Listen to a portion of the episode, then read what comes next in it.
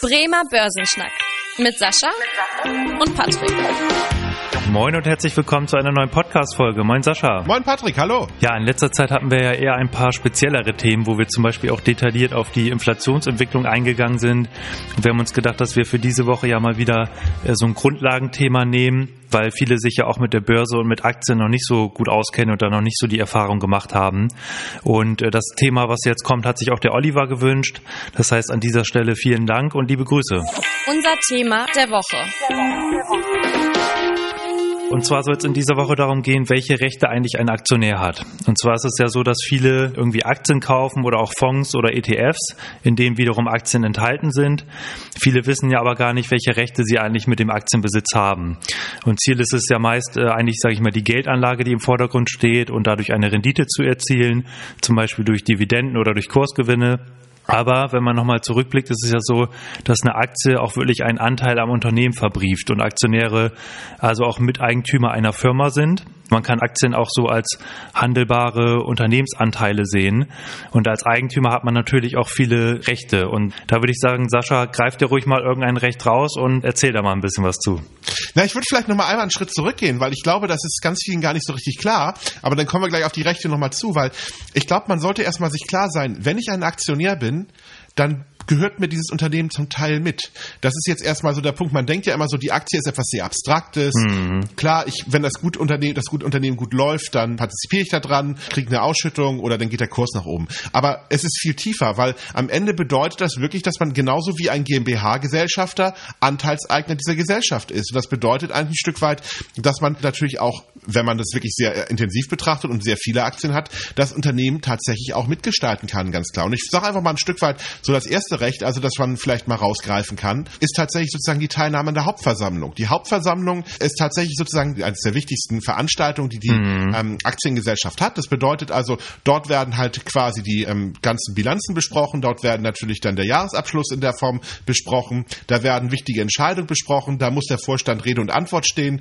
da muss der Vorstand tatsächlich dann auch die Strategie erörtern und da werden all die Dinge, die das Unternehmen die nächsten Jahre äh, prägen, in der Form auch äh, dann dargestellt.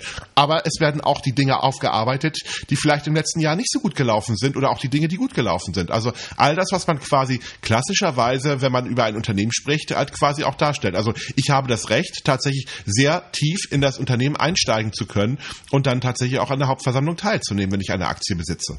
Viele kaufen sich ja eine Aktie und sagen, okay, die lasse ich erstmal liegen und äh, interessiert mich erstmal gar nicht weiter. Aber es gibt ja auch einige, die sich dann wirklich für die Firma dahinter interessieren. Und das ist natürlich auch total spannend, wenn man mal auf so einer Hauptversammlung dabei ist. Sascha, an der Stelle warst du schon mal äh, auf einer Hauptversammlung unterwegs und bei, bei welcher Firma war das? Also ich war in Hamburg eigentlich häufiger mal unterwegs, als ich noch in Hamburg gewohnt habe. Also da war ich zum Beispiel bei der norddeutschen AFI, war ich sehr aktiv, dann zum Beispiel auch noch bei Conergy, also ein Solarunternehmen, was äh, jetzt nicht mehr existiert, was die Krise leider nicht überlebt okay. hat. Hm. Das war, fand ich sehr spannend, weil das auch eine etwas äh, eine Hauptversammlung war, wo es ein bisschen zur Sache gegangen ist, weil das Unternehmen da in der Krise war. Ich wollte halt auch mal ein Unternehmen sehen, wo es einfach nicht so durchläuft, das Ganze. Da war ich bei der Hauptversammlung mit dabei. Ja. Das habe ich mir ein Stück weit auch nochmal angeguckt. Ja, das waren so die beiden Hauptversammlungen, die mir so spontan einfallen. Ach ja, vielleicht nochmal früher, was man natürlich auch immer ganz gerne als junger Auszubildender gemacht hat, dass man sich natürlich die Aktien von Brauereien gemacht hat, weil es gab ja früher noch die sogenannte Naturaldividende. Also äh, bei den Brauereien war es eigentlich immer ein Kasten Bier ja. und dann hatte man doch eine ganze Menge junge Leute, die da quasi hingegangen sind, einmal genickt haben und sich den Kasten Bier abgeholt haben. Ja. Ähm, das gibt's heutzutage nicht mehr, weil das natürlich auch sehr teuer war. Aber gerade bei solchen Unternehmen ähm, gab es auch, sage ich mal, äh, nicht monetäre Vorteile an der Hauptversammlung teilzunehmen. Ja, ja, das ist ja auch teilweise äh, heute noch so, dass viele einfach zur Hauptversammlung gehen, um einfach so ein bisschen äh, Essen und Trinken mitzunehmen. Und es reicht ja auch, wenn man nur eine Aktie besitzt, um da, sage ich mal, die Eintrittskarte zu bekommen. Wobei das in der Corona-Zeit natürlich so ein bisschen digital stattgefunden hat oft.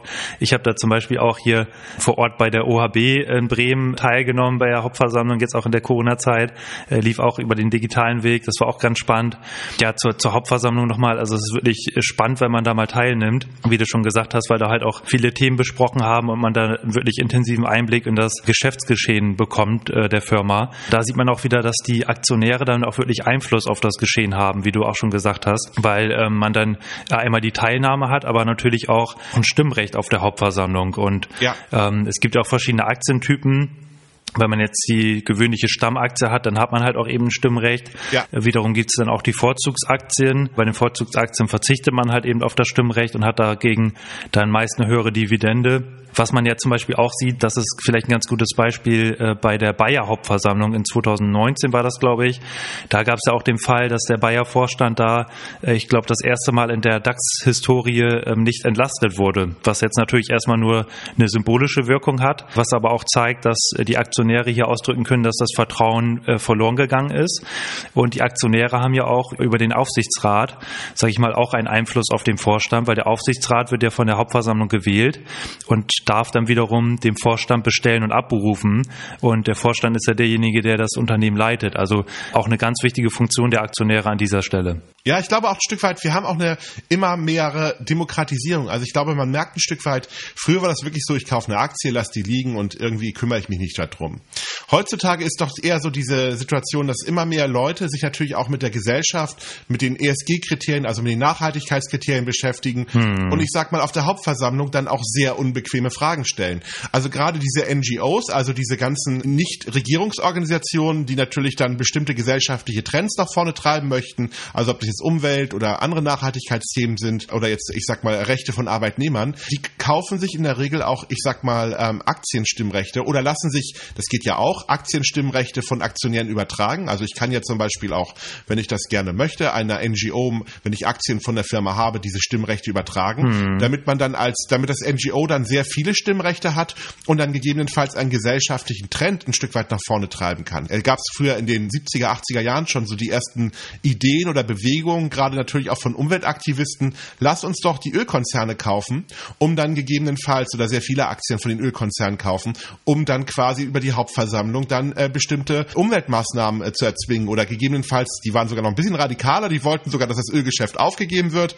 und dass sie quasi gar keine Ölbohrung mehr machen. Gut, das war ein bisschen sehr utopisch, mhm. aber die Idee dahinter ist erstmal natürlich ist die Idee dahinter ist natürlich erstmal gut. Ich kann tatsächlich als Aktionär auch wenn ich mich ein bisschen damit beschäftige, Einfluss auf die Unternehmen und damit auch auf die Gesellschaft machen. Und das ist erstmal eine ganz, ganz tolle Sache, wenn man nicht nur einfach sagt, Aktien sollen Einkommen machen, sondern ich kann tatsächlich auch das Unternehmen zumindest dann in der Form in den Richtung drängen. Und was auch ganz wichtig ist vielleicht nochmal, ich kann ja auch Fragen stellen. Genau. Hm. Es gibt Fragen, die werden, die werden nicht beantwortet. Also gar keine Frage. Wenn ich jetzt sage, ganz klassisches Beispiel beim Rüstungskonzern, erklären Sie doch mal genau, wie die Technologie bei dieser einzelnen, ähm, ich sag mal, Verteidigungswaffe funktioniert, dann werden die ganz klar auf die Geheimhaltung natürlich abstimmen. Und das, geht dann natürlich auch nicht. Ich kann natürlich die Frage stellen, wie ist euer Nachhaltigkeitsplan und ähm, bestimmte Dinge, die ich vielleicht kritisch sehe beim Unternehmen, kann man ja zum Beispiel mal sagen, warum hat Bayer Monsanto gekauft? Wie ist die Strategie? Wie sind dann Glyphosat? Man kann sehr unbequeme Fragen auf der Hauptversammlung stellen und die muss der Vorstand dann auch beantworten. Also deswegen hat man da auch als Aktionär eine ganze Menge Möglichkeit, mhm. das Unternehmen zumindest in eine Richtung zu bringen, ähm, die einen, die einen selber sehr wichtig ist. Und an dieser Stelle auch nochmal die Info, wenn ihr tatsächlich auch mal bei einer Hauptversammlung teilnehmen wollt, äh, diese Eintrittskarten dafür bekommt man über die depotführende Bank. Das heißt, da kann man sich einfach äh, ranwenden und bekommt dann die Karte und kann dann dran teilnehmen. Auf der Internetseite der Unternehmen sind dann auch immer die Termine genannt. Ein weiterer Punkt, was auf der Hauptversammlung ja besprochen wird, ist die Gewinnverwendung. Also das muss äh, der Vorstand macht quasi den Vorschlag, wie der Gewinn aus dem letzten Jahr verwendet wird. Da sind wir auch beim zweiten Recht, wenn dann ein Gewinn erzielt wurde, wird auch ja meistens oder oft eine Dividende ausgeschüttet. Und da sind wir bei den zwei Formen auch. Entweder kann das Unternehmen halt eine Dividende ausschütten oder wiederum Rücklagen bilden und das für neue Investitionen nehmen, was man natürlich oft bei Technologiefirmen zum Beispiel sieht, dass die keine Dividende ausschütten, wodurch aber ja wiederum der Wert der Aktie steigt, was für die Aktionäre natürlich auch gut ist. Das heißt hier auch ein, die Verzinsung des Kapitals, das ist ja so ein ganz wichtiges Recht äh, der Aktionäre, weil die ja auch äh, Eigenkapital zur Verfügung stellen und damit auch ein Risiko eingehen und diese Gewinnbeteiligung, weil man halt auch Miteigentümer der, des Unternehmens ist, ist natürlich so ein gewisser Ausgleich für das Risiko, was man da eingeht. Noch ein weiterer Punkt, das Thema Liquidationserlös, das finde ich so ganz spannend, äh, was man auch so ein bisschen bei insolventen Unternehmen sieht.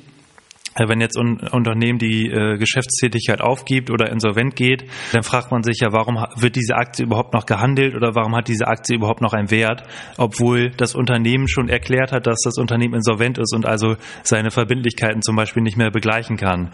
Das hat halt den Grund, dass die Aktionäre, denen gehören ja quasi die gesamten Vermögensgegenstände der, der Aktiengesellschaft. Äh, natürlich müssen erstmal die ganzen Kreditgeber befriedigt werden, also die kommen natürlich zuerst dran, aber wenn halt was überbleibt am Ende, dann wird dieser Anteil des Wertes auch auf die Aktionäre aufgeteilt.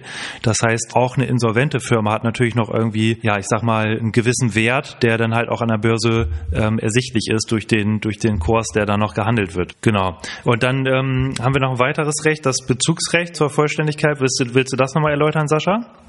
Ja, es ist ja tatsächlich so. Häufig ist es ja so, dass Unternehmen sagen, ich möchte neues Geld aufnehmen, ich brauche, ich habe ein großes Projekt, ich möchte vielleicht ein anderes Unternehmen übernehmen oder was auch immer. Also ich, ich brauche irgendwie Geld. Und ähm, dann gibt es die sogenannte Kapitalerhöhung. Das bedeutet also, dass Eigenkapital eingeworben wird. Das heißt, es kommen neue Aktionäre dazu, aber wenn man sich jetzt anschaut, bedeutet das ja automatisch, oh, neue Aktionäre, wenn ich vorher, keine Ahnung, 10.000 Aktionäre hatte und dann mache ich eine 10%ige Kapitalerhöhung, habe ich auf einmal 11.000 Aktionäre. Das heißt, das Stimmrecht wird weniger. Also man hat weniger Einfluss auf die Geschäftspolitik des Unternehmens.